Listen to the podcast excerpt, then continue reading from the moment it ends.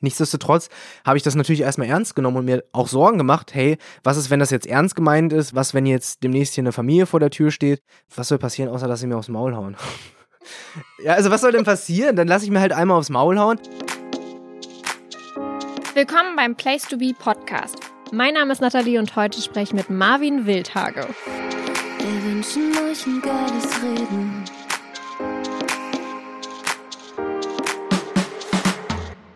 Hallo. Hallo. Dich kennt man, schwierige Sache, durch YouTube, Mhm. aber auch durch Aaron, würde ich sagen. Ja, also das eine gibt es, glaube ich, nicht ohne das andere. Also ja, ich arbeite mit Aaron zusammen jetzt seit fast zwei Jahren und mache seit zehn Jahren genau YouTube. Ich bin ein alter Sack geworden. Krass, ey. Aber erst in den letzten Jahren bist du bekannt geworden durch Mhm. deine ganzen miesen Maschen, würde ich mal sagen. das ist aber gemein. naja, aber so ein bisschen stimmt's ja, mit einem Augenzwinkern. Wie beschreibst du selbst deine Arbeit? Also, wenn mich jemand fragt, was ich beruflich mache, sage ich erstmal selbstständig. Weil ich darauf sehr stolz bin, dass ich seit Oktober letzten Jahres selbstständig war. Das war ein wichtiger Schritt für mich. Und dann sage ich hauptsächlich YouTube, aber ich mache auch irgendwas mit Werbung und Influencern. Das heißt, ich lebe halt auch von meinem YouTube-Kanal, auch von Aarons YouTube-Kanal, weil wir da ja zusammenarbeiten. Plus, ich vermittle hier und da nochmal Werbeverträge. Das heißt, eigentlich das, was ich kritisiere, fördere ich ja irgendwie auch mit Werbung, aber ich achte immer darauf, dass es sauber und vernünftig abläuft. Am Ende des Tages bist du dadurch bekannt, dass du Pranks machst. Wie bist du auf die Idee gekommen? Also ich habe ja erstmal zig Jahre lang Interviews gemacht. Da habe ich irgendwann gemerkt, scheiße, für den Mist interessiert sich keiner. Und habe dann gedacht, jetzt musst du mal lustig werden und habe den ersten Prank gemacht, 2019. Damals habe ich einen Dieter Bohlen-Double engagiert und habe das einem YouTuber namens Tanzverbot vorgesetzt. Und habe gesagt, hier, das ist Dieter Bohlen, der macht jetzt Interviews, weil er halt ein neues Album bringt und auf Tour geht. Hast du nicht Bock auf ein Interview? Dann hat er es vor Ort nicht gecheckt und hat es auch dann nicht gecheckt, als er das Video hochgeladen hat. Das ging ordentlich nach hinten los und dann habe ich versucht, das Ganze ein bisschen sympathischer zu machen. Und ich wollte irgendwie schon immer so ein bisschen in die Entertainment-Richtung gehen, habe mich aber immer nicht so richtig getraut, weil ich halt wusste, dass es erstens nach hinten losgehen kann und zweitens habe ich es schon mal so als Zwölfjähriger probiert und bin dann in der Schule ja nicht so freundlich wieder begrüßt worden. Also da gab es richtig Mobbing und alles und deswegen habe ich mich anfangs nicht getraut. Aber peu à peu habe ich es halt versucht und jetzt mache ich es fast hauptberuflich. Was hast du in der Schule gemacht? Ich habe als Zwölfjähriger äh, ganz viel iCarly geguckt. Kennst du das? Von Nickelodeon, so eine Sendung, wo äh, iCarly mit ihren zwei besten Freundinnen eine Webshow machen. Ich durfte nur Kika gucken. Ich kenne diesen ganzen Super RTL Nickelodeon Quatsch nicht. Dann das, was das Tigerenten-Kamerakind war, das vor der Kamera. Also einen auf lustig machen und dann als Zwölfjähriger mit Klassenkameraden. Und dann haben wir so eine Webshow gemacht im sogenannten Sozialraum, den wir da hatten. Und haben das gefilmt, online gestellt. Und dann gab es nicht nur Ärger von den Lehrern, sondern auch die Schüler haben uns fertig gemacht. Zumal ich war auch noch dick, hatte eine Zahnspange, pissblonde Haare. Es lag nahe, dass ich da gemobbt werde. Trotzdem bist du ja dabei geblieben. Und jetzt, wo wir die EM haben, müssen wir auch einmal darauf zurückgreifen, dass du äh, auch mehrfach beim Training von bekannten Fußballclubs mitgemacht hast. Und ich kann es einfach nicht verstehen, dass das möglich ist. Ja, ich konnte es anfangs auch nicht so ganz verstehen, aber im Endeffekt ist es ja gut, dass man da so nah an die Spieler rankommt. Ich meine, die Fans freuen sich, wenn sie Autogramme bekommen, wenn sie Fotos bekommen mit den Spielern. Das habe ich ja ziemlich fies ausgenutzt. Also ich bin damals zu Hannover 96 gegangen, weil ich dort aus der Gegend komme. Ich wusste halt auch schon, dadurch, dass ich selbst früher Autogramme gesammelt habe, das heißt, ich war nicht nur blond, zahnspangig und dick, sondern habe auch noch Autogramme gesammelt und Fotos gemacht mit Fußballern. Also peinlicher geht's eigentlich nicht mehr. Und habe mich dann verkleidet als Spieler. Also ich habe mir die ganz normalen Trainingsklamotten gekauft, habe die beflockt und bin dann da einfach zur Trainingszeit gegangen. Und dann waren alle Spieler auf dem Platz und bin hinterhergegangen. Hab gesagt, moin. Zwei Minuten hat's gehalten, dann wurde ich äh, vom Spieler bitte vom Platz gebeten, freundlich, sage ich mal. Und äh, daraus ist dann ein Video entstanden. Und das kam nicht nur bei Zuschauern gut an, sondern auch Hannover hat es damals sehr positiv aufgefasst, hat das Ganze marketingtechnisch sehr smart genutzt und hat gesagt, hey, du hast es jetzt nicht geschafft, aber wir laden dich mal ein, dann kannst du dich mal beweisen bei unserem Athletikcoach. Daraus ist dann mein äh, richtiges Probetraining bei Hannover entstanden, wo ich da nach einer Stunde zweimal gekotzt habe. Bei Hertha warst du allerdings auch unter Jürgen Klinsmann, ne? Genau, Cleansy war damals Trainer von Hertha und 2006 war meine Sternstunde als zehnjähriger WM im eigenen Land und da dachte ich, wollte ich bei Cleansy mal vorspielen und habe das gleiche Spiel nochmal gemacht, mich verkleidet, bin hingegangen. Ihm persönlich ist es, glaube ich, gar nicht aufgefallen, weil der halt den ersten Tag da war. Aber dem, ich glaube, Fitnesscoach war das, der dann gesagt hat, was das für eine Scheiße soll und dass ich bitte sofort den Platz verlassen sollte. Du hast aber sogar noch mit Arne Meyer gespielt, ne? Also Genau. so Bälle hin und her gespielt. Ich habe, glaube ich, insgesamt fünfmal den Ball berührt. Und ich bin sehr stolz darauf. und die waren nicht irritiert, die haben nicht gefragt, Dude, wer bist du? Arne Meyer selbst, ich glaube, er hat mich erkannt, weil ich halt Monate vorher bei Hannover war und er hat wohl das Video gesehen und hat dann gesagt, hey, das ist der, der bei Hannover war. Und dann hat er mir den Ball zweimal zugespielt und wir haben da ja hochhalten gespielt, aber die anderen Spieler waren auch nett. Ich glaube, das war noch Jordan Togen Hariga, der da noch war. Dann war es noch Peter Pekarik, der auch in der Nähe war. Und die anderen beiden erinnere ich mich dran. Die waren alle voll höflich. Die haben mir die Hand gegeben, haben Hallo gesagt. Also wirklich, ich war richtig überrascht, dass sie, obwohl die halt sehen, das T-Shirt war auch eng. Ne? Also ich hatte so einen richtigen Re Rettungsring hier. Das sah ganz furchtbar aus. Trotzdem haben die es halt lustig aufgefasst und haben mit mir zweimal hochhalten gespielt. Aber der Trainer fand das nicht so lustig. Ja, dann gab es ja jetzt auch noch mal vor kurzem Ärger, ich glaube, du hast es in deiner Story erwähnt, weil du hast ja auch zwischenzeitlich einen Doktortitel gehabt, ne? Mhm. Fünf Tage lang war ich äh, Dr. Marvin Wildhage. Ich weiß gar nicht, ob ich mich so noch nennen darf oder ob ich dafür die nächste Anzeige bekomme. Ich weiß es nicht. Wie genau hast du das angestellt? Ich habe schon lange die Befürchtung gehabt, dass in den Bürgerämtern, vor allem in Berlin durch die Großstadt und wenig Personal, viel Andrang, dass die Mitarbeiterinnen und Mitarbeiter dort gar nicht sauber arbeiten können. Also ich kenne es ja, wenn ich mir einen Termin mache und möchte irgendwie meine Wohnung ummelden, da warte ich entweder vor lange oder es wird halt ganz schnell abgearbeitet. Und die These wollte ich einfach mal bestätigen, indem ich versuche, etwas zu bekommen, was mir nicht zusteht. Jetzt kann ich natürlich versuchen, irgendwie zu sagen, mir gehört ein Grundstück oder so. Es lag dann aber auf der Hand, dass ich mir irgendwas im Perso eintragen möchte, weil im Perso kannst du halt na klar kannst du den irgendwo gefälscht kaufen, aber der sieht halt schon original aus dann, wenn du den Original bekommst. Und das wollte ich halt versuchen und habe da eine fiktive Urkunde vorgezeigt von der KT Gutenberg Universität in Andacht an Karl Theodor Gutenberg, der auch mal einen Doktortitel hatte für kurze Zeit. Hab das vorgelegt, da stand irgendwas drauf mit ich glaube, Linearrechnung in der algebraischen Kryptoanalyse oder irgendwie so ein Zeugs, was gar nicht gibt. Und das habe ich vorgelegt und die Dame hat da nicht lange gefackelt, sondern mir schnell einen Doktortitel eingetragen in den Perso. Hat sogar noch gesagt, Mensch, 24 und Doktor, nicht schlecht. Und drei Wochen später habe ich den Perso abgeholt und dann war ich Dr. Marvin Wildhage. Sitzt du dann da nicht irgendwie mit schlechtem Gewissen? in dem Moment überwiegt eher die Aufregung, erwischt zu werden, weil ich bin ja wirklich mit der These reingegangen, dass es dort ein Register gibt. Ich gehe in alle Projekte eigentlich rein mit der These, dass es scheitert. Bei Hertha, bei Hannover hätte ja nur ein Security dort stehen müssen und sagen müssen, wer bist du, hau ab. Beim Doktortitel hätte die Dame ja eigentlich nur in ein Register reinschauen müssen, um zu schauen, ob es diese Universität gibt. Sie hätte es dann vielleicht noch mit der Johannes Gutenberg Universität verwechseln können, aber die KT Gutenberg Universität gibt es nicht. Aber sie hat es halt gar nicht geprüft, also wirklich null. Und in dem Moment dachte ich mir so, ja gut, wenn es so einfach geht, möchte ich auch gar nicht wissen, wer alles seit Jahren mit einem falschen Doktortitel rumrennt. Gerd Postel hat es ja auch vorgemacht, ne? Der hat auch alles gefälscht und äh, hat sich jahrelang dort gearbeitet als, ich glaube, Psychologe. Und ich möchte nicht wissen, wer da noch alles das ernst durchzieht, nicht wie ich als Spaß.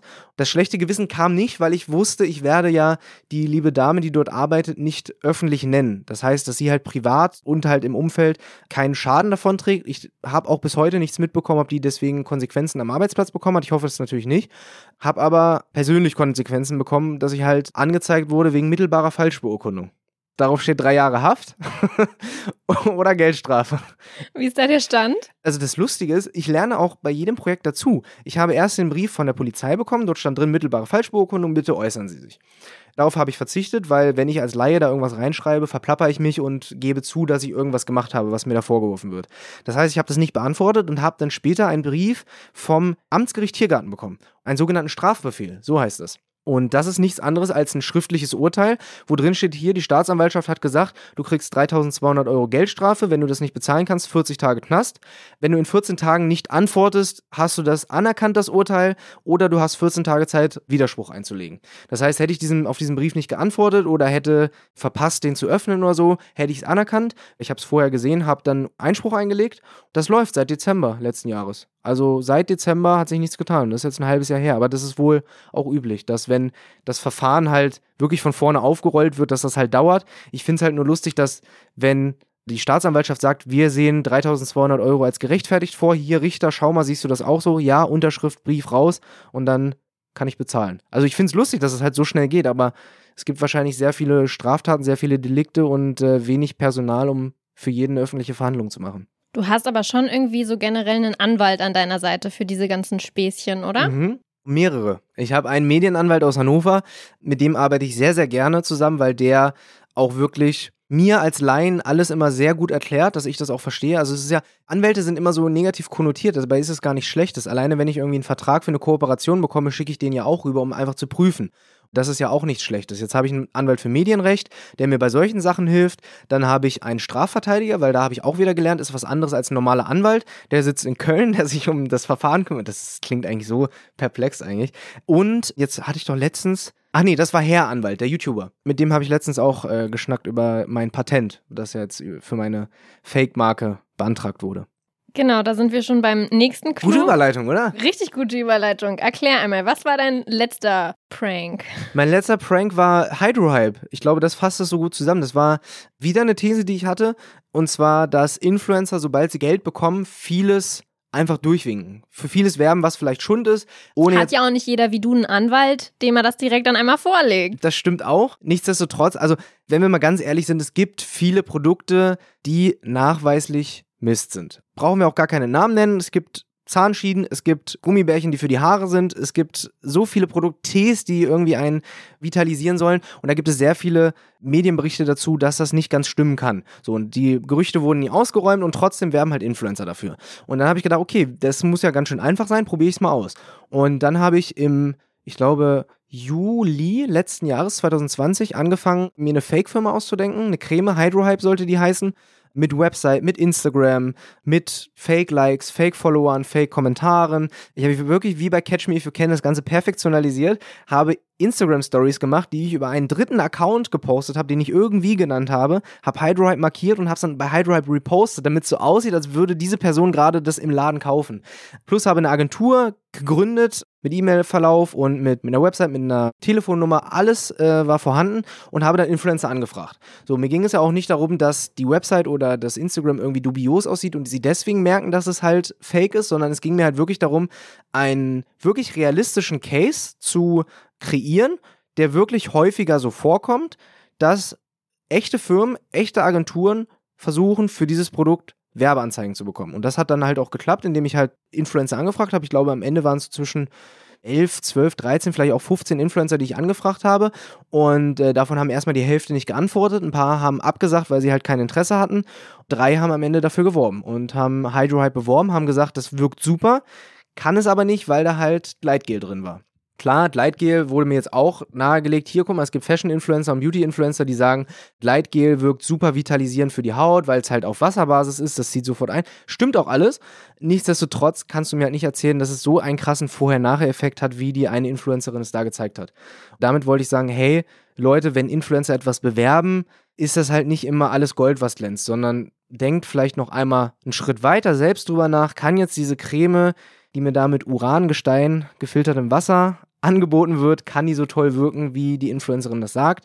Oder sollte ich das vielleicht selbst nochmal ausprobieren? Sollte ich nochmal irgendwelche Medienberichte darüber lesen, irgendwie ein paar Rezensionen? Wobei man da natürlich auch immer weitergehen kann. Ne? Das kann auch alles gefaked werden. Also du kannst ja 5-Sterne-Bewertungen bei Google kaufen, du kannst dir bei Facebook Bewertungen kaufen, du kannst dir so Siegel kaufen, wie ich es jetzt bei Offen und Ehrlich, das ist so ein Funkkanal, gesehen habe. Du kannst dir da Bio-Siegel kaufen, du kannst dir Fairtrade-Siegel kaufen wenn du wirklich kriminelle Energie da reinsteckst, kannst du wirklich binnen kürzester Zeit eine Firma aufbauen, die Mist verkauft, aber sagt, es sei gut. Die Frage ist halt nur, wie lange es hält. Wie wirst du in der Szene gesehen? Hast du Freunde oder nur Feinde? Weil letztlich kann man ja schon ein bisschen Angst haben, bin ich irgendwie einer, der als nächstes von ihm verarscht wird oder so ähnlich? es ist tatsächlich lustig. Wir waren vor kurzem bei einem Dreh von Krass Klassenfahrt, hier die Serie von Jonas und Jonas. Und da waren halt sehr viele Influencerinnen und viele haben mich halt darauf angesprochen, weil sie halt die Videos gesehen haben und meinten, bitte verarsch mich nicht, halt als Gag, aber es liegt ja schon nah, dass ich mir wieder Influencer rauspicke, die halt für viel werben. Es ist halt wie in der Schule, du schreibst einmal eine Klassenarbeit, aber die wird halt in einem Vierteljahr wiederholt, um den Wissensstand zu kontrollieren. Und ich sag mal so, ich habe sehr viel Zeit, ich habe keine Hobbys. Es läuft schon wieder. Zurück zur Frage, Freunde. Ja, ich, ich glaube schon, dass ich Freunde habe. Freunde im Influencer-Bereich vielleicht auch. Also ich sehe sie halt eher als Kollegen an. Freunde sind wirklich so Leute wie, wie Pascal, Jack, Aaron und so weiter und so fort. Da könnte ich vielleicht noch zehn Leute aufzählen, die zu meinem Freundeskreis zählen und die anderen in der Influencer-Szene das sind Kollegen und mit denen arbeite ich gerne zusammen. Und ich verarsche niemanden, der zu mir nett ist. Also ich würde jetzt zum Beispiel nicht zu den Jungs von Gewitter in den Kopf gehen und die verarschen, weil die halt super nett zu mir sind. Auch bevor ich überhaupt bei YouTube einen Prank hochgeladen habe, waren die halt von vornherein nett zu mir, weil sie in mir halt keinen YouTuber gesehen haben, sondern halt einen Freund, einen Menschen. Genauso, keine Ahnung, Sonny Loops, Marcel Scorpion, super nett zu mir. Auch wenn sie wissen, ich mache halt Content, der kritisch gesehen werden kann, der auch sie als Influencer kritisieren könnte, haben sie halt keine Angst davor, sondern sind halt super freundlich zu mir. Die Leute, die du verarscht hast, waren nicht nett zu dir in der Vergangenheit? Weil ganz oft Mm. kennst du die ja wahrscheinlich auch noch gar nicht privat, oder? Nö, also jein. Jetzt bei der Hydrohype-Geschichte zum Beispiel hatte ich zu Leon gar keinen Kontakt. Den habe ich nur einmal bei The Dome interviewt. Da Leon war, weiter, für alle, die es nicht wissen. Leon Mascher, der Sänger von Copacabana. Den habe ich nur mal bei The Dome interviewt. Mit dem hatte ich eigentlich gar keine Beziehung. Wusste halt nur, dass er sehr kritisch gesehen wird und auch hin und wieder mal zwielichtige Sachen gemacht hat auf YouTube. Ob es jetzt Fake-Pranks sind oder irgendwelche YouTuber rausstriken lassen. Aber den konnte man halt kritisch sehen. Aber zu dem hatte ich halt keinen Bezug. Vanessa Mariposa kannte ich vorher gar nicht. Bei ihr war ja das Besondere, dass sie nach der ersten Kampagne Hydrohype angeschrieben hat und gesagt hat, hey, ich finde eure Produkte super, darf ich dafür auch mal werben? Und dann hat sie halt auch eine Story gemacht, wo sie gesagt hat, äh, habe ich bei meiner Mutter entdeckt und habe ich mir selbst gekauft. Und ich muss sagen, ich hatte vorher gar keine Beziehung zu Vanessa Mariposa und jetzt im Nachhinein eine sehr gute, weil sie sich der Kritik gestellt hat. Sie hat sich öffentlich dazu geäußert, hat das argumentiert, dass es halt ein Fehler war, hat gesagt, es war ein Fehler und hat halt gesagt, sie macht es nie wieder. Und das finde ich wirklich super und ich glaube, sie ist am Ende besser aus der Sache rausgegangen als vorher. Bei Enissa hatte ich kein persönliches Problem. Ich habe nie persönlich irgendwie was mit ihr gehabt. Enisa, die Freundin von Simon Genau, Desue. Enisa Bukvic, die Freundin von Simon Desue, einem bekannten YouTuber und Ex-GNTM-Teilnehmerin. Mit der hatte ich gar keine persönliche Beziehung. Ich habe sie nur einmal bei, bei der Glow interviewt, damals mit so einem mittelmäßig witzigen Video, wo ich mir blickdichte Kontaktlinsen eingesetzt habe und am roten Teppich Leute interviewt habe, um zu schauen, ob ich anhand des Gespräches erkenne, welcher Influencer mir gegenübersteht oder ob die alle die gleiche Grütze erzählen. Mir wurde von sehr, sehr vielen Leuten berichtet, dass sie im Backstage die Sache wohl nicht so lustig fand und lauthals sich darüber beklagt hat, wie unverschämt ich doch gewesen wäre. Aber das war nicht am Ende die Motivation dafür, sie zu veräppeln, sondern das lag einfach daran, dass sie wöchentlich ein neues Lieblingsprodukt hatte und ich mir dachte, das kann ja eigentlich nicht sein, weil so oft kannst du ja deine Meinung eigentlich gar nicht wechseln. Also suchst du dir die am Ende ja eigentlich schon gezielt aus, die Leute, die du verarschst. Das ist ja jetzt dann nicht Zufall und klingt auch so, als würdest du dir manche Leute eher nicht raussuchen. Also ich sag ganz ehrlich, ich würde Freunde oder, oder Kollegen, mit denen ich gut zusammenarbeite, das würde ich nicht kaputt machen wollen, indem ich denen irgendwie eine Fake-Creme schicke. Aber natürlich suche ich mir schon Leute für meine, sag ich mal, journalistische Arbeit, suche ich mir natürlich Leute raus, wo ich denke, anhand dieser Person kann ich meine These am anschaulichsten beweisen. Weil ich werde jetzt nicht für ein Fake-Produkt 100 Anfragen rausschicken, Hauptsache mir geht irgendwer ins Netz, damit ich was habe, was ich ausstrahlen kann, sondern es geht mir halt schon darum zu zeigen, hey, von 15 Leuten, die ich jetzt maximal angefragt habe, haben die Hälfte nicht geantwortet, ein paar haben abgesagt, weil sie halt nicht für Beauty werben wollen. Eine Kollegin hat es getestet und hat danach gesagt, äh, sie möchte dafür nicht werben und drei haben halt blind dafür geworben, wobei ich ja auch wieder aufgreifen muss, die Sache mit Leon Mascher, den ich eben erwähnt habe, ist ja wieder nach hinten losgegangen, weil er das Ganze halt sehr früh gecheckt hat und den Spieß umgedreht hat und mich veräppelt hat. Quasi 2-1 ist das Ergebnis am Ende ausgegangen. Hast du irgendwo eine Grenze? Also ich meine, du hast auch schon äh, Chicken Wings Knochen Mhm. als Dinosaurier-Knochen aus dem Museum verkauft, mehr oder weniger. Das Verfahren wurde jetzt eingestellt übrigens. Ach, Dafür da hab ich- gab es auch ein Verfahren. Ja, ich Oh wurde, mein also Gott. jemand aus Neuruppin heißt der Ort. Aus Neuruppin hat mich jemand angezeigt wegen dieser Geschichte, weil ich da halt ein Echtheitszertifikat beigelegt habe von einem fiktiven Museum. Das könnte ja Urkundenfälschung gewesen sein. Das Verfahren wurde aber vorläufig eingestellt, Gott sei Dank. Genau, da habe ich die Knochen verschickt, damals an Dominic Harrison, direkt mal einordnen, der Freund oder der Mann von Sarah Harrison, Influencer, bekannt, Dubai. Und Knossi, Streamer, Freundin kenne ich nicht, auch sehr bekannt. Die haben halt sich sehr darüber gefreut. Eine Grenze, ja, also ich sag mal, die Grenze ist halt meine moralische Grenze. Also ich würde jetzt, wenn man es jetzt mal wirklich an einem Beispiel festmachen würde, ich hätte jetzt nicht in den Cremetiegel irgendwie echte Pipi-Kaka reingemacht oder sowas. Also was halt wirklich moralisch verwerflich ist, das hätte ich nicht gemacht. Ich stehe hinter allem, was ich gemacht habe. Viele fanden es lustig, andere fanden es überhaupt nicht lustig. Ich habe mir auch sehr, sehr viele fundierte Kritiken dazu durchgelesen. Ich bin wirklich jemand, der sich damit beschäftigt, solange es fundiert ist. Wenn es irgendwie an den Haaren herbeigezogen ist, wie von äh, dem einen oder anderen, kriege ich das wahrscheinlich auch mit, aber beschäftige mich wenig damit. Und die Grenze versuche ich da zu sehen, wo ich halt sage, wenn mir das jemand antun würde, könnte ich es nicht nachvollziehen. Eine Kritik war ja auch zum Beispiel, Marvin, dieses Video mit Hydrohype geht gar nicht, weil du hast damit Karrieren aufs Spiel gesetzt. Natürlich bin ich mir dessen bewusst, dass wenn geleakt wird oder gezeigt wird an einem Beispiel, dass eine Influencerin für eine Creme wirbt, ohne darüber nachzudenken, dass sie halt nicht funktioniert und nachweislich ja irgendwo doch schon flunkert, meiner Meinung nach, äh, indem man da halt Bilder bearbeitet, indem man halt sagt, das wirkt super und man probiert die schon vor lange aus. Natürlich bin ich mir dessen bewusst, dass dann es passieren kann, dass bezahlte Kooperationen erstmal flach fallen und Kunden Abstand nehmen, weil diese Person nicht glaubwürdig ist. Aber genauso muss man damit umgehen können, wie auch Politiker, die kritisiert werden. Also du kannst ja jetzt auch nicht Politiker nicht mehr kritisieren, nur weil sie dann nicht mehr gewählt werden. Du kannst ja auch nicht Place to Be jetzt kritisieren, dafür, dass Natalie vielleicht in dem einen Interview sich verhaspelt hat. Sie steht halt in der Öffentlichkeit. So, du stehst in der Öffentlichkeit, die Politiker stehen in der Öffentlichkeit und die Influencer. Und ich finde, jeder hat das Recht, kritisiert zu werden. Genauso habe ich auch das Recht, kritisiert zu werden. Und keine Ahnung, sag jetzt nicht, boah, nur weil beispielsweise Sascha mich kritisiert, muss ich das jetzt scheiße finden und man darf ihr keine Aufmerksamkeit mehr schenken. Hast du irgendwie Angst vor größeren Konsequenzen? Also ich meine, jetzt hast du schon von ein, zwei Verfahren geredet. Irgendwie werden die ja zu deinem Glück irgendwie dann immer eingestellt und irgendwie so richtig kommt nichts bei rum. Hast du trotzdem irgendwie mal Angst, dass da was Größeres mal auf dich zukommt? Vielleicht auch, weil es sich ansammelt? Ja, das ist ein berechtigter Punkt. Also schon. Ich versuche mich immer so weit im rechtlich sauberen Rahmen zu bewegen oder zumindest in einer in einer Grauzone, dass ich halt sicher gehen kann, dass mir nichts passiert. Diese Hydrohype-Geschichte ist ja auch riskant. Ne? Also ich habe natürlich auf das Cremetiegel Uran, Pipikaka und Asbest draufgeschrieben. Natürlich könnte mir man daraus jetzt einen Strick drehen und sagen, du gibst da falsche Tatsachen an, das ist eine Lüge, das ist Urkundenfälschung, äh, hier ist eine Anzeige. Aber ich habe immer noch die Hoffnung, zumindest in die Justiz, dass die, auch wenn es natürlich jetzt zu einer Anklage kommt, am Ende erkennen, der Typ hat das im journalistischen Rahmen gemacht. Natürlich dürfen Journalisten sich nicht alles erlauben. Und nichtsdestotrotz hat er es halt nicht im Motiv, in einem kriminellen Motiv gemacht. Und nichtsdestotrotz hat er halt das Ganze nicht böswillig gemacht und ich bin überzeugt, dass die Justiz das anerkennen wird. Was auf anderer Seite passiert, steht auf einem anderen Blatt. Bei der Hydrohype-Geschichte war es ja auch so, dass ich Leon Mascher veräppelt habe und es zumindest bis zum Ende des Videos so gewirkt hat, als würde der Manager mich mit einer kriminellen Großfamilie bedrohen. Am Ende ist natürlich rausgekommen, das war alles inszeniert und die haben mich veräppelt. Nichtsdestotrotz habe ich das natürlich erstmal ernst genommen und mir auch Sorgen gemacht, hey, was ist, wenn das jetzt ernst gemeint ist? Was, wenn jetzt demnächst hier eine Familie vor der Tür steht? Was passiert, wenn das nächste Mal genauso passiert?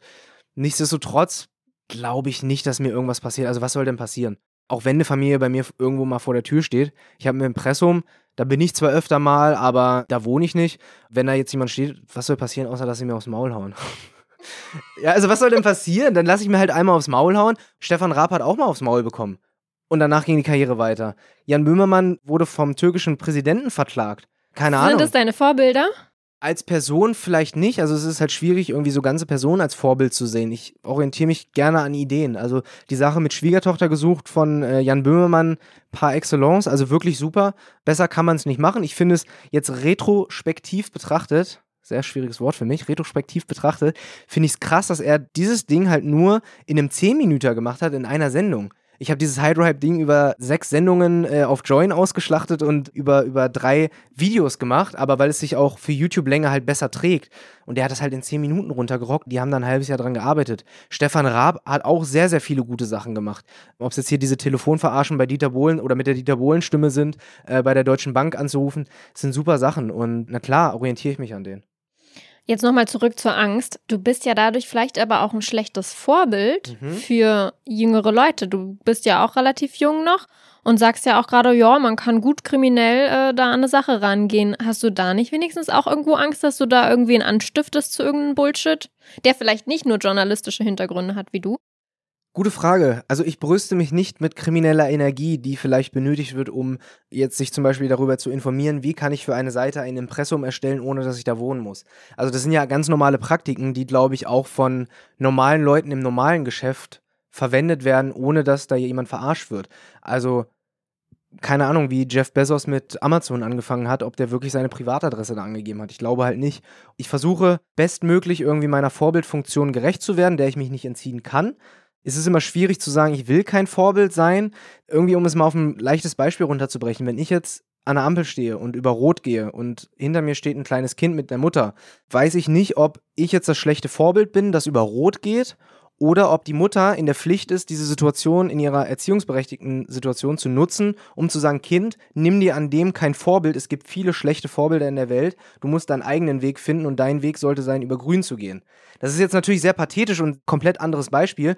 Nichtsdestotrotz versuche ich irgendwo meiner Rolle gerecht zu werden, indem ich halt mit Hydrohype, auch wenn ich natürlich für manch einen gemein gehandelt habe, indem ich da Influencer reingelegt habe, glaube ich, habe ich am Ende des Tages doch pädagogisch irgendwo was mitgegeben.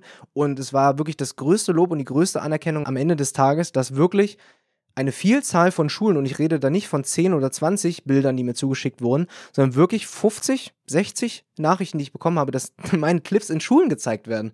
Meine Videos wurden einfach am Active Board oder auf dem Beamer gezeigt und da haben Lehrer gesagt, schaut mal, was im Internet passiert, Medienkritik, seid nicht blauäugig, hinterfragt das. Ich hätte es wirklich gerne mal live gesehen, wie Lehrer meinen Fall nutzen, um daran etwas klarzumachen. Ich habe auch viele E-Mails mittlerweile bekommen, ob ich Fragen beantworten kann für Semesterarbeiten oder für, für Bachelorarbeiten. Und das ist das größte Lob. Und deswegen glaube ich, dass ich mit meinen Sachen, auch wenn ich manchmal an eine gewisse Grenze stoße und auch hier und da die bewusste Grenzüberschreitung suche, dass ich irgendwo dann doch den Leuten mehr mitgebe als, hallo, da bin ich wieder, hier ist mein neues Shampoo, schaut mal, das wirkt super und ich habe neue Beauty-Tipps für euch. Was alles auch eine Berechtigung hat für eine gewisse Zielgruppe. Aber ich glaube, für meine Zielgruppe versuche ich zumindest immer das Bestmöglichste mitzugeben.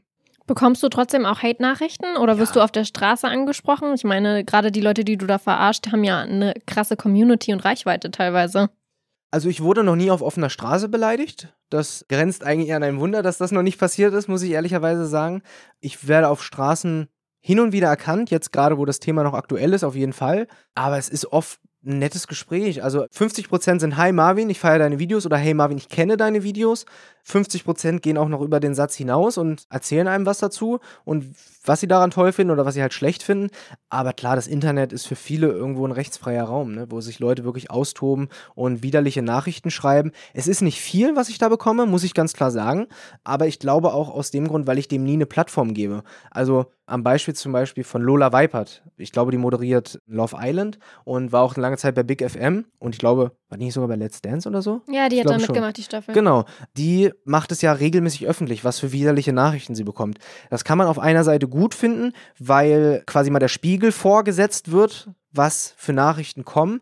Aber im Endeffekt erreichst du damit ja auch nur die Leute, die es schon von vornherein scheiße finden, die dann sagen, geht gar nicht, gut, dass du es zeigst, Applaus, Applaus ich frage mich halt, und das wird man halt nicht rausfinden können, weil man in die Köpfe der Leute nicht reingucken kann, wie viele Leute genau das beflügelt. Hey, es könnte sein, dass meine Nachricht prominent öffentlich gemacht wird. Oder hey, sie schenkt den Nachrichten zumindest so viel Aufmerksamkeit, dass es sich lohnt, ihr noch mehr Hassnachrichten zu schreiben. Nichtsdestotrotz liefert sie eine gute Arbeit, dass man die Leute, die vielleicht nicht in diesem Business arbeiten oder in diesem, in diesem Metier arbeiten, zu sensibilisieren, dass es halt solche Nachrichten gibt und dass es kein Einzelfall ist. Aber bei mir ist es Gott sei Dank noch selten. Aber Vielleicht liegt es daran, dass ich dem wenig Aufmerksamkeit schenke und es nicht öffentlich mache. Aber wäre eigentlich mal eine gute Vorlage, wenn mir jemand so eine Nachricht schickt, genau den mal rauszusuchen und ein Video um diese, um diese Person drumherum zu bauen und den damit zu konfrontieren. Die bieten sich ja an. Ist ja eigentlich eine öffentliche Bewerbung. Wenn jemand schreibt, Marvin, du Arschloch, ist das ja schwarz auf weiß eine Beleidigung. Und das könnte man ja nutzen, um denjenigen mal reinzulegen. Finde ich. Wie ist denn dein neues Projekt? Wie ist dein, dein nächster Plan? Weil das ist ja schon alles sehr zeitaufwendig, ne? Das stimmt. Ich versuche immer so viel wie möglich Freunde, Kumpels und Kollegen zu motivieren, mir dabei zu helfen. Das ist immer nicht ganz einfach, weil wir, wir arbeiten gerade in einem Fünferkonstrukt. Das sind Aaron, Timo, Joe, Pepe, ich. Dann habe ich noch Freunde, die mir helfen. Pascal, Jack. Meine Freundin hilft mir tatsächlich auch äh, sehr, sehr oft. Dawud, Jammer von TV Straßensound. Die helfen mir hier und da aber es ist nicht so, dass ich halt einen Angestellten habe oder einen Praktikanten, dem ich sagen kann, hier, bitte beobachte mal von dem Influencer die Story, wann der das postet, worauf ich warte. Und das bleibt halt am Ende alles an mir hängen. Ich habe mich heute zum Beispiel mit Pascal getroffen, um etwas vorzubereiten. Das hat auch wieder Stunden gedauert. Die nächsten Projekte, die laufen schon. Ich habe noch ein anderes Video auf Tasche. Es geht jetzt erstmal nicht mehr darum, Influencer fortzuführen, in Anführungszeichen. Ja, fortzuführen ist ein hartes Wort. Also eher auf die aufmerksam zu machen, sagen wir es mal so. Ich arbeite gerade an anderen Sachen, beispielsweise kann ich ja schon mal erzählen, arbeite ich gerade noch schnitttechnisch an einem Video, was ich schon gedreht habe. Ich habe zusammen mit dem Tierheim Berlin und der Polizei Berlin habe ich einen illegalen Tierhändler überführt, der Katzenbabys verkauft hat. Der ist wirklich mit zwei Katzenbabys, die nachweislich nicht gut gesund waren, zur Tür gefahren und wollte die halt aus der Box raus verkaufen für 150 Euro das Stück. Den haben wir überführt, der hat hoffentlich eine Anzeige bekommen und die Tiere wurden in Obhut genommen. Und am Ende ist auch noch rausgekommen, dass er noch mehrere Tiere zu Hause hat. Also es geht erstmal nochmal in eine andere Richtung. Ich habe auch noch ein, zwei andere Ideen, bevor es dann wieder auf Kosten von Influencern geht. Dann kommen wir jetzt zu den Community-Fragen. Es gab wirklich Community-Fragen. Ich habe es ja gesehen, dass du das gepostet hast und ich habe es extra repostet in der Hoffnung, dass von meinen drei Followern auch mal was kommt. Ich freue mich, dass da wirklich was bei rumkommt. Ich hätte es nicht gedacht. Ich weiß nicht, ob sagen. du dich über die Fragen freust. Ich gehe keinen kritischen Fragen aus dem Weg. Mohaiman fragt, machst du YouTube hauptberuflich? Lässt sich nicht so einfach beantworten. Jein, also ja, ich bin selbstständig, mache YouTube, mache mein YouTube und Aarons YouTube und vermittle, mache Influencer-Marketing. Wenn Place to Be sagt, hier, Marvin, hast du 5000 Euro, such mir drei Influencer, die dafür Werbung machen, dann behalte ich selbst 3,50 Euro und den Rest gebe ich den Influencern. Franziska fragt, warum hast du immer solche Ideen? Viel Langeweile und sehr kreativ. Ich suche immer nach Ideen, wie ich die Welt zum Narren halten kann. Nina fragt, bist du selbst schon mal auf eine Instagram- oder Social-Media-Werbung reingefallen? Reingefallen in dem Sinne nicht. Ich höre tatsächlich häufig davon, dass vieles nach hinten losgeht. Die bekannteste Geschichte ist, glaube ich, von Isabo, die Dyson Föhns beworben hat, die am Ende dann Scam waren. Ich selbst bin noch nicht rauf reingefallen, aber mache tatsächlich hin und wieder auch Werbung für Produkte, die ich gut finde und hinter denen ich stehe. Jonas fragt, wie bist du auf den Satz Hallo, da bin ich wieder gekommen? Das war gar nicht Den meine sagst du Idee. immer am Anfang deiner Videos. Genau, ich sage immer Hallo, da bin ich wieder. Das ist mein Catchphrase mittlerweile geworden. Das ist aus Jux und Dollerei mit Aaron entstanden, weil ich keinen Catchphrase habe und er sagt immer Heidi Ho, Freunde der Sonne. Und ich wusste immer nicht, wie ich meine Videos anfangen soll. Und dann saßen wir da vor einem Video und ich sag doch einfach Hallo, da bin ich wieder. Und dann haben wir darüber gelacht und fanden es witzig. Dann haben wir es einmal ausprobiert, die Leute fanden es gut und seitdem ist mein Catchphrase. MDNCR fragt, ist Enisa böse auf dich wegen Hydrohype? Ich weiß es nicht. Ich hatte bisher noch gar keinen Kontakt weiter mit ihr. Sie hat weder mir persönlich geschrieben, noch hat mir ihr Management geschrieben. Das Einzige, was ich gesehen habe, war das Statement und seitdem gar nichts. Ich fürchte, dass sie es persönlich genommen hat, ja. Shaiksen fragt, wie groß ist Marvin? Ein bisschen über 1,80. Ich würde sagen 1,83. Das Lustige ist, Wirklich? ja, Vorhin hier bei der Stellprobe, weil wir ja gleichzeitig noch für Video aufnehmen und ich gucken musste, wie das Licht ist. Ich habe so gesagt, du bist ein bisschen größer als ich. Ich bin 1,65. Ich habe dich viel kleiner geschätzt. aber du hast auch immer hohe Schuhe an. Obwohl, Ich nee, geht Sneaker an. Heu heute geht's. Du hattest sonst immer sehr hohe äh, Sneaker an mit so einer dickeren Sohle. Hm. als ich meinen Doktortitel Perso äh, machen lassen habe, wusste ich nicht, wie groß ich bin. Und dann habe ich mich da noch ans Maßband gestellt. Das heißt, das Ganze hat richtig lang gedauert, bis sie mir dann den Doktortitel beantragt haben. Das hätte ich eigentlich mal mit reinschneiden sollen. Du hast diesen Doktortitel Perso aber nicht mehr Nee, richtig. leider nicht mehr. Den, der wurde einkassiert. Ich bin ja freiwillig zum Bürgeramt gegangen und habe mir einen neuen Perso machen lassen. Und dann haben die den damals aktuellen einkassiert und ich war sechs Wochen ohne Perso. Ich war staatenlos quasi. Aber ich hatte noch einen Reisepass. Willi fragt, wie ist der Kontakt zu Aaron entstanden? Das war eine schwere Geburt tatsächlich. Ich war 2017 bei den Video Days in Köln und da habe ich Aaron interviewt für meinen Kanal damals und dann sind wir so ein bisschen in Kontakt geblieben. Er hat mir dann ein, zwei Interviews vermittelt, weil er ja damals auch noch ein großes Management hatte und auch noch hat oder berät zumindest viele Influencer. Und dann sind wir peu à peu immer in Kontakt geblieben und dann bin ich 2019 zu ihm in die Firma gewechselt und seitdem arbeiten wir zusammen. Onkel Hustensaft fragt, hast du so rote Bäckchen, weil Oma dich zu oft in die Wangen gekniffen hat? So ungefähr. Habe ich jetzt gerade rote Wangen? Ich merke das immer selber nicht. Ich finde, geht. Durchschnitt. Also ja, generell bist du immer einer mit roten Wangen, aber Ja, jetzt ist auch klimatisiert. Ich habe nicht immer rote Wangen, wenn ich angestrengt bin. Gar nicht, wenn mir Sachen unangenehm sind, sondern eher, wenn ich konzentriert und angestrengt bin oder wenn mir warm ist. Aber tatsächlich, das hat auch über die Na Jahre so ein bisschen nachgelassen, aber nicht viel. was ist Aufregung bei dir? Aufregung weniger. Also wenn ich Mhm. aufgeregt bin, zeigt sich das nicht so. Tatsächlich eher, wenn ich wie jetzt zum Beispiel versuche, mich fokussiert zu artikulieren, dann könnte es schon mal sein, dass mehr Blut in meinen Kopf schießt. Und Konzentration. Rot werden. Ich träume immer noch von einem Werbedeal von Rotbäckchen. Aber äh, ich glaube, die machen keine Kooperation. Ey, jetzt bin ich gerade ein bisschen irritiert. Ich glaube, es muss ich dir kurz zeigen. Ist das Pepe, der das gefragt hat? Das ist Pepe, ja. Schau dann an der Stelle. Hat, der hat bestimmt fiese Fragen gestellt. Da steht. Und jetzt wird's cringe, weil wir wissen, dass Pepe es ist. Ja, sorry, aber ich habe irgendwie das, das Du kennst Bild. Pepe? Ich kenne sein. WhatsApp-Bild und das ist scheinbar das gleiche wie sein Insta-Bild. Schau dort an Pepe. Pepe rappt übrigens privat. Der macht Songs, aber der hat sie noch nicht publiziert. Wir haben jetzt so viele Namen immer genannt. Ihr nennt auch immer Timo alle so selbstverständlich. Soll alle, ich mal alle einordnen? Ja, Also Aaron- kurz ein, bevor wir die tolle Frage stellen. Aaron sollte jeder Place to Be-Hörer kennen, denn Aaron moderiert ja oft mit dir Place to Be. Aaron Troschke, YouTuber. Timo ist der Kameramann, auch Hauptschul-Timo genannt von Aaron. Aber äh, wir sind mittlerweile eine Konstellation und er macht auch hin und wieder mal Kamera für mich. Joe ist auch Kameramann und äh, macht auch Aaron-Videos, auch für andere Influencer, aber auch für mich, ist auch selbstständig und quasi Freelancer. Pepe ist äh, bis dato noch Angestellter bei Aaron und filmt regelmäßig für mich, macht regelmäßig auch Thumbnails für mich und hin und wieder auch mal Schnitt, wobei ich versuche, meine Sachen oft selbst zu schneiden. Mit Pascal mache ich Podcast.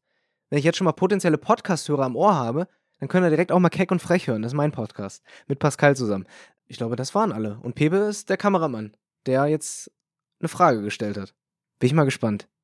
Der möchte mich Er bestimmt fragt, wissen. hast du dir schon irgendwas gegönnt in letzter Zeit? Ach, Pepe, ey. Der spielt auf eine bestimmte Sache an. Ich habe mich Das erkundigt. klingt auch nach einem Insider irgendwie. Weil ich wollte ein Video darüber machen über Rolex und Fake Rolex. Und da wäre es natürlich gut, wenn ich für das Video eine echte Rolex zeigen könnte. Und eine Rolex kostet nun mal viel Geld. Und ich würde diese Rolex nicht kaufen wollen, ohne dass ich sie nicht steuerlich geltend machen kann. Weil wenn es eine Betriebsausgabe ist, möchte ich das natürlich auch geltend machen. Wenn du jetzt, keine Ahnung, 8, 9, vielleicht 10.000 Euro dafür ausgibst, dann willst du das nicht privat bezahlen, sondern halt zumindest steuerlich irgendwie gegenrechnen. Aber da hat mein Steuerberater gesagt, nee, das geht nach hinten los, weil man eine Rolex genauso wie Kleidung auch privat tragen kann. Wenn es jetzt aber Influencer gibt, die diesen Podcast hören und schon mal eine Rolex abgesetzt haben, bitte meldet euch bei mir. Ich brauche Tipps und Tricks, wie ich das machen kann. Und dann eine letzte Frage. Ich weiß nicht genau, ob das auch irgendwo ein Insider ist von Jörg. Wann wirst du endlich Vater? Nee, das ist keine. Jörg kenne ich auch nicht, aber wann werde ich Vater? Aktuell ist nichts geplant. Ich lasse mir da noch ein bisschen Zeit. Oh, ich werde in ein paar Tagen 25. Das ist traurig.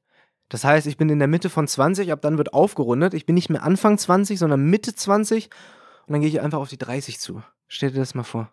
Bist du bescheuert? Ich runde ja auch nicht auf. Ja, aber überleg doch mal, jetzt ist also 25 ist was anderes als 24. Hier wird gedrängelt. Hier wird gedrängelt, ja. Ich bin auch schon bei der letzten Frage. Wer, was oder wo ist dein Place to be? Boah, das ist eine sehr, sehr tiefe Frage. Auch wenn sie so einfach gestellt ist, ne? Solange ich überlege, sag mir doch mal, was war denn für dich die Antwort auf diese Frage, über die du dir gemerkt hast? Das ist wirklich eine tiefgründige Frage. Eigentlich ist mein Place to be hier in euren Ohren vom Podcast und in euren Augen von der Kamera aus. Nämlich da, wo Natalie ist und da, wo Place to be ist. Weil da weiß ich, was bei den Influencern abgeht und da kriege ich auch Inspiration, welche Influencer mal veräppelt werden könnten. Alter, du bist so kitschig. Nein, es ist doch so. Du zeigst ja, Das Niedlichste fand ich von Roman und Heiko Lochmann, weil die halt wirklich nicht von ihren Freundinnen oder generell der Familie geredet haben, sondern gesagt haben, halt da, wo mein Bruder ist, weil sie halt Zwillinge sind haben und sie das auch gleichzeitig sind. gesagt. Tatsächlich nicht. Der eine wollte es nicht sagen, der hat sich nicht getraut. Welcher von beiden? Du weißt es nicht mehr. Ich glaube, es hat Heiko hat's gesagt und Roman war total überrascht und meinte so, oh krass, okay, hätte nicht gedacht, dass wir das sagen, aber eigentlich hast du recht. Mein Place to be, da wo ich halt eigentlich sein muss, oder? So ist es ja gemeint. Ja, hau es raus. Ich, ist eigentlich da, wo mein Bruder ist. oh. Irgendwie ist das mein Place Ja, to ja. Danke. Kann ich nur zurückgeben. Das stimmt. Nee, ich mag die beiden auch sehr. Die hauen manchmal echt sehr kluge Sachen raus. Auch so am roten Teppich, wo man ja auch immer ein bisschen unter Druck steht, hauen die manchmal echt Sachen raus und sind echt schlagfertig. Das feiere ich sehr. Nein, also natürlich Place to be als Begriff von Influencern weiß ich, dass das, dass das hier ist und lass mich auch immer inspirieren darüber, wen man mal reinlegen kann. Zieh mich jetzt hier nicht mit rein, so von wegen da, über die ich berichte, Nein, die, nein, die nicht sind die, über besonders die du potenziell. berichtest. be- Nicht die, die über du berichtest. Vielleicht war ich auch sehr dankbar, dass ich heute hier sein durfte und äh, nutze das direkt mal. Wer weiß. Es gibt sehr kleine Kameras, es gibt sehr viele Möglichkeiten. Nein, Spaß beiseite. Mein Place to be, ach, ich weiß es nicht. Mein Place to be ist immer da, wo ich bin. Denn da sind meine Liebsten und ich hoffe, dass an jedem Tag, wo ich nicht bei meinen Liebsten bin, in der Kathedrale ihrer Herzen eine Kerze brennt. So. Das ist wirklich kitschig auch nochmal zum Ende. Schön, sehr schön. Ja, und jetzt, weil ich irgendwie ein schlechtes Gewissen habe, weil wir es so gar nicht erwähnt haben, wir zwei kennen uns ja auch schon ein bisschen länger. Ich glaube, Mhm. ich kenne dich sogar tendenziell dann noch länger als Aaron. Zumindest haben wir damals zusammengearbeitet. Ja. Ich war mit dir zusammen damals auf dem Echo. Da haben wir sogar zusammen Stimmt. Interviews gemacht. Du warst nämlich in der Axel Springer Akademie. Stimmt. Ich habe äh, hier meine Ausbildung gemacht und bin dann zum Echo gegangen, aber gar nicht für die Akademie, sondern für damals noch TV Straßensound, als es den Echo noch gab und als ich noch Das regelmäßig heißt, wir waren an dem Abend war. sogar Konkurrenten, was die O-Töne Nee, Konkurrenten angeht. gar nicht. Du sprichst ja thematisch komplett andere Sachen an. Das ist schon mal gut, weil am roten Teppich ist es oft so, dass die Leute ja immer die gleichen Fragen beantworten müssen. Freust du dich heute hier zu sein? Auf wen freust du dich denn heute am meisten? Gibt es ein Ritual für den Echo? Das sind immer die Standardfragen. Und, äh, Wobei einen das überhaupt nicht interessiert, oder? na eben. Also ich fand es auch irgendwann sehr langweilig und habe immer irgendwas anderes versucht und habe gefragt, was war denn die häufigste Frage, die du heute gestellt bekommen hast, was auch jetzt nicht wesentlich kreativer war, aber damals war ich noch zu schüchtern, um da irgendwie den Entertainer raushängen zu lassen. Da waren wir tatsächlich zusammen und dann waren wir tatsächlich, waren wir nicht auch mal bei der Glow nebeneinander unterwegs? Nein, das war Aaron. Nee, aber du warst auch öfter mal da. Das stimmt auch. Das Problem war aber, dass du quasi immer sehr sympathisch zu den Leuten warst und quasi schon per Du mit denen warst, weil du die alle kanntest und ich war quasi der kleine, freche Typ, der versucht irgendwie auf eigene Faust da was zu bekommen. Du hast wahrscheinlich immer mehr Interviews bekommen als ich. Kann sein. Das wollen wir jetzt gar nicht so auf die Waage stellen. Wer war denn dein Lieblingsinterviewpartner? Ich meine, hier winken schon wieder die Leute, dass wir hier raus müssen. Ja, busy, busy. Ich muss wir noch eine das- Sendung abnehmen. Ja, Aaron aber hat wir ja heute können- wir- abgesagt. Wir können das auch in die Länge ziehen. Nein, ich will noch einmal eine ganz kurze Sache wissen. Ja, Ich kenne, ich höre ja Place to Be Podcast öfter mal. ja. Und habe auch mal geguckt, wer in den letzten Sendungen war. Die letzte war Alina Moore beispielsweise. Wer war denn dein Lieblingsinterviewpartner? Das ist natürlich eine schwierige Frage, aber gar nicht so von der Sympathie, sondern wo du vielleicht am überraschendsten warst. Mm, Betty Taube und Anna Wilken. Warum? Betty Taube hat ähm, mir offenbart, dass ihre Mutter schon gestorben ist. Das Mhm. war vorher nicht bekannt. Das war Ach, ein sehr, sehr emotionaler Podcast. Also da ist mir zwischendrin auch echt die Sprache weggeblieben. Mhm. Und äh, Anna Wilken auch, weil sie das Thema Endometriose so unfassbar gut erklären kann. Und dadurch, dass sie ja seit Jahren wirklich diesen Kinderwunsch halt hat und der einfach unerfüllt bleibt, war das auch super emotional und einfach auch ein schönes Gespräch. Krass, also Und Katie Bam darf ich auch nicht außer Acht lassen, war auch vorletzte Folge, da Mhm. musste ich auch ein bisschen weinen. was hat sie erzählt? Dass es nicht so einfach war, sich zu outen in einer Familie, wo das Thema einfach nicht gern gehört war. Oh, krass. Ja, man vernachlässigt das immer so, ne? dass man auch als Interviewer ja auch einen schweren Stand hat, wenn gerade solche Themen aufgemacht werden oder wenn es auch mal zu einer Diskussion kommt oder wenn mal ein, sag ich mal, sehr schwieriges Thema angesprochen wird. Kenne ich aus Rap-Interviews, das ist gar nicht so einfach. Aber das ist ein anderes Thema. Danke, dass du heute hier warst und Danke, wir mal wieder gequatscht haben. Ja, vielen Dank, dass ich hier sein durfte. Und ich bleibe einfach auch hier, weil hier gibt es auch leckeren Pudding in der Cafeteria. Das ist Ansichtssache, aber das ist ein anderes Thema.